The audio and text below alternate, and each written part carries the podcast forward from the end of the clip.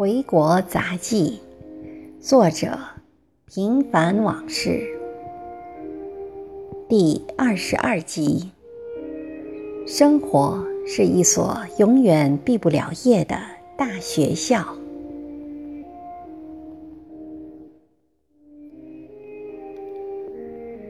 在美国生活十多年，我最讨厌的一件事就是付账单。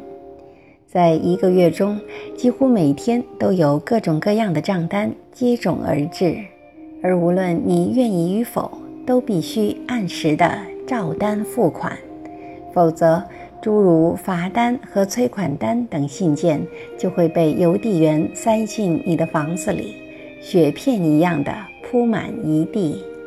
什么电话、手机、电视、水电、煤气、网络。保险、市政、税单、维修、罚款、信用卡账单等，有的在你预料中，有的则完全出乎意外。看着一个月的辛苦钱一点点的从银行的账上消失，你会有种被割肉般的痛楚，尤其想到为了得到它，你所付出的艰辛和受到的委屈。在国内生活了三十多年，怎么就没有给我留下这些令人生厌的记忆呢？是由于随着年龄的增长，对事物的敏感性增强了，还是国内国外有什么不一样？一时间还真说不清楚。在公司里，顾客们抱怨最多的就是 pay bill。看来，除了我们这些移民有憎恨付账的情节外，老外们也是如此。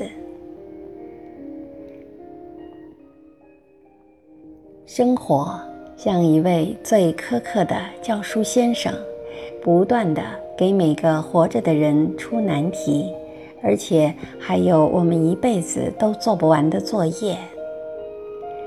我深信不爱学习。从小学到大学毕业，我以为自己终于熬出头了。谁曾想，在生活这所学校里，我却永远都无法毕业，而且学习内容难易程度根本就没有严格逐级递进的区别和界限。不同的是，有的人考卷完成的好一些，有的人勉强及格。也有的人一辈子做白卷先生，比如那些穷困潦倒的人。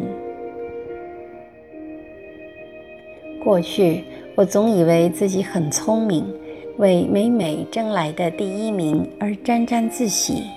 现在我觉得自己太像一个跳梁的小丑，无论怎样折腾和绞尽脑汁。都跳不出生活早已画好的小圈子，就像孙猴子翻不出如来佛的掌心一样。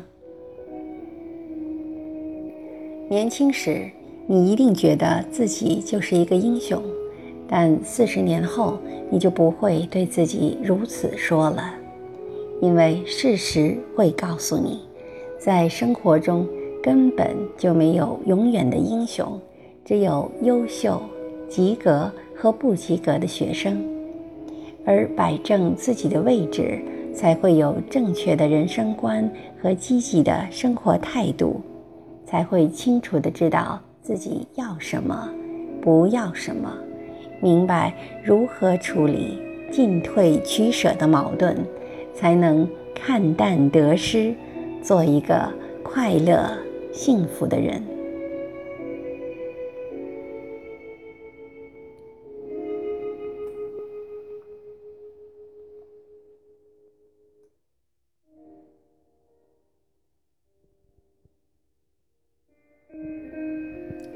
感谢您的收听，敬请继续关注《回国杂技》系列第二十三集《监考》。